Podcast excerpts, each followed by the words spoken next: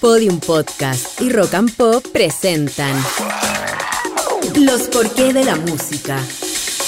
Un podcast que indaga la fascinante relación entre sonidos, emociones y ciencia. Soy Gabriel León y el capítulo de hoy es ¿Por qué Ian Curtis de Joy Division bailaba de forma tan particular sobre el escenario?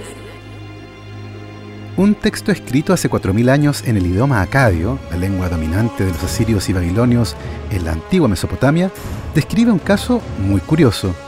Se trata de una persona que tenía su cuello torcido hacia la izquierda, sus manos y pies tensos, sus ojos muy abiertos y que botaba espuma por la boca. El texto agrega que la persona tenía claramente un caso de Antasú, algo que puede traducirse como la mano del pecado signo claro de una posesión por parte del dios de la luna y que se intentó solucionar con un ritual de exorcismo. Se cree que ese texto es la primera descripción de un ataque de epilepsia, una condición neurológica caracterizada por una alteración en el funcionamiento eléctrico del cerebro y que puede presentarse adicionalmente con ataques convulsivos en los que las personas pierden momentáneamente el control de sus cuerpos. Si bien las causas de la epilepsia no se conocen en profundidad, sí se sabe que algunos estímulos ambientales, como luces parpadeantes, pueden desencadenar un ataque. De esos estímulos desencadenantes, quizás uno de los más intrigantes sea el que se vincula con la música, la epilepsia musicogénica. En 1937, un neurólogo inglés recopiló 11 casos de personas que tenían ataques de epilepsia inducidos por la música y bautizó al fenómeno como epilepsia musicogénica.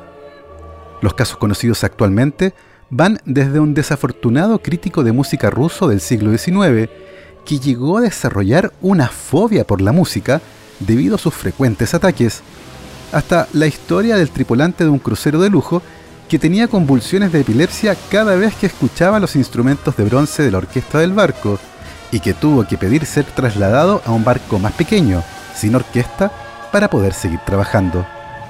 Si bien se han descrito casos en los que sonidos repetitivos, como una máquina cortadora o el ruido que hace la tapa de una olla hirviendo, también pueden desencadenar un ataque de epilepsia, los episodios causados directamente por música de cierto tipo son los más escasos y curiosos, llegando a presentarse en una de cada 10 millones de personas. El año 2005, el neurólogo Oliver Sacks conoció a una paciente identificada con el nombre de Silvia.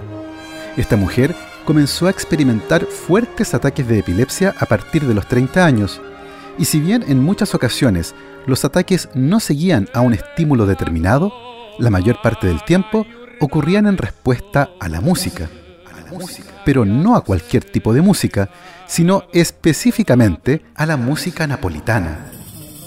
El gran problema de Silvia es que ella era de ascendencia italiana y su familia solía poner ese tipo de música en los encuentros familiares, particularmente en las fiestas de matrimonio. Si la banda comenzaba a tocar alguna de las tradicionales canciones napolitanas, Silvia se tapaba los oídos y salía corriendo antes de que el ataque comenzara. Con el paso del tiempo, los ataques de Silvia comenzaron a ser cada vez más frecuentes y espontáneos, al punto que su vida se hizo muy difícil. Posteriormente, una resonancia magnética logró identificar una anomalía anatómica que se relacionaba con los problemas eléctricos de su cerebro, algo que tal vez fue causado por una lesión en su cabeza cuando era joven. Una cirugía cerebral eliminó completamente esos ataques espontáneos y también aquellos causados por la música. No está del todo claro cómo un estímulo tan específico puede causar un ataque de epilepsia, pero la evidencia sugiere que debe existir un sustrato anatómico, como una lesión o anomalía congénita, que permita explicar este curioso fenómeno.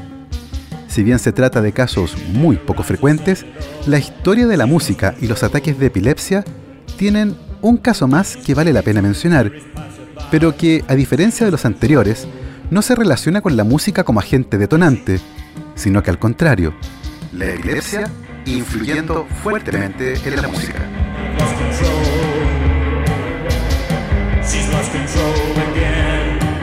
Ian Curtis nació el 15 de julio de 1956 en el Reino Unido y desde muy pequeño mostró una gran sensibilidad y habilidad por las letras, particularmente la poesía.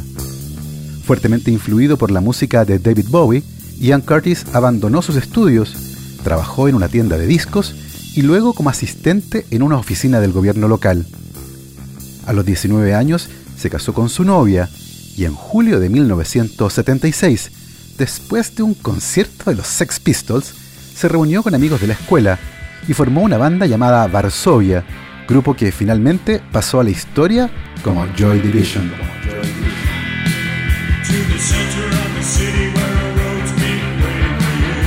Ian Curtis escribía las letras y era el vocalista de la banda. Tenía un estilo melancólico al cantar, con su voz grave y apasionada, pero lo que más destacaba era su forma de bailar en el escenario, con movimientos rápidos y repetitivos, muy parecidos a los que tenía cuando experimentaba ataques de epilepsia. Estos comenzaron a manifestarse a mediados de 1978 y el año siguiente ya fue diagnosticado. Ese mismo año, la banda lanzó su primer álbum, Unknown Pleasures, y la presión por salir de gira entró en conflicto con Ian, que entró en un profundo estado depresivo debido a sus cada vez más frecuentes y violentos ataques, algunos que experimentó incluso mientras la banda tocaba en vivo. Una de las canciones del primer álbum de Joy Division se titula She's Lost Control. Ella perdió el control. Y muy probablemente la escribió a partir del caso de una mujer que conoció trabajando para la oficina de empleo del gobierno local. Un día la mujer dejó de ir a la oficina y Curtis averiguó que había muerto luego de un violento ataque de epilepsia. Si bien la canción se refiere a una mujer, un verso agregado por Curtis en 1979 y que no aparece en la versión original de la canción, parece referirse a él mismo.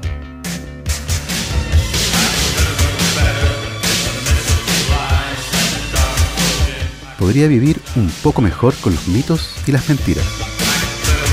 Cuando la oscuridad irrumpe, simplemente me derrumbo y lloro. Podría vivir un tiempo en una línea más amplia, cuando el cambio se ha ido, cuando el impulso se ha ido perder el control. El 18 de mayo de 1980, el día en que Joy Division comenzaría su primera gira por Estados Unidos, Ian Curtis se suicidó en su casa en Macclesfield. Tenía 23 años y dejó una profunda huella en el mundo de la música. Pasó la noche anterior solo y en el tocadiscos estaba puesto el álbum The Idiot de Iggy Pop, cuyo título está inspirado en la obra del mismo nombre de Fedor Dostoyevsky y que cuenta la historia de un príncipe ruso que fue aislado de la sociedad debido a su epilepsia y que de adulto no supo cómo vivir en ella, tan cruel y fría, hasta ser arrastrado a la locura. En su carta de despedida, Ian Curtis recuerda su vida y su amor por su esposa, con la que estaba teniendo una profunda crisis matrimonial. La carta finaliza diciendo que ya estaba amaneciendo y que podía escuchar el canto de los pájaros. Su viuda, Deborah Curtis, mandó a grabar la frase Love will tear us apart en la lápida de Ian. El amor nos destrozará. Una canción escrita por Curtis y que se refiere, entre otras cosas, a su compleja relación de pareja y a la epilepsia que lo afectaba. La canción fue liberada como sencillo un mes después de su muerte y Joy Division, uno de los sonidos más influyentes del post-punk, se disolvió. Lo que pasó después, todo el mundo lo sabe. Sin Ian, Joy Division mutó en New Order, banda de New Wave que hasta el día de hoy recuerda el legado de su querido amigo Ian.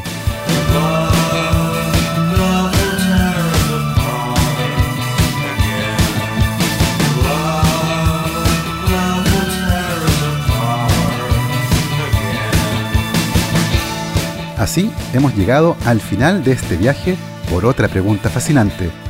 Envíanos tus preguntas para un próximo capítulo a rockandpop.podium.cl. Nosotros nos volveremos a encontrar pronto para seguir explorando los porqué de la música. Esto fue Los porqué de la música, el podcast que indaga la fascinante relación entre sonidos, emociones y ciencia.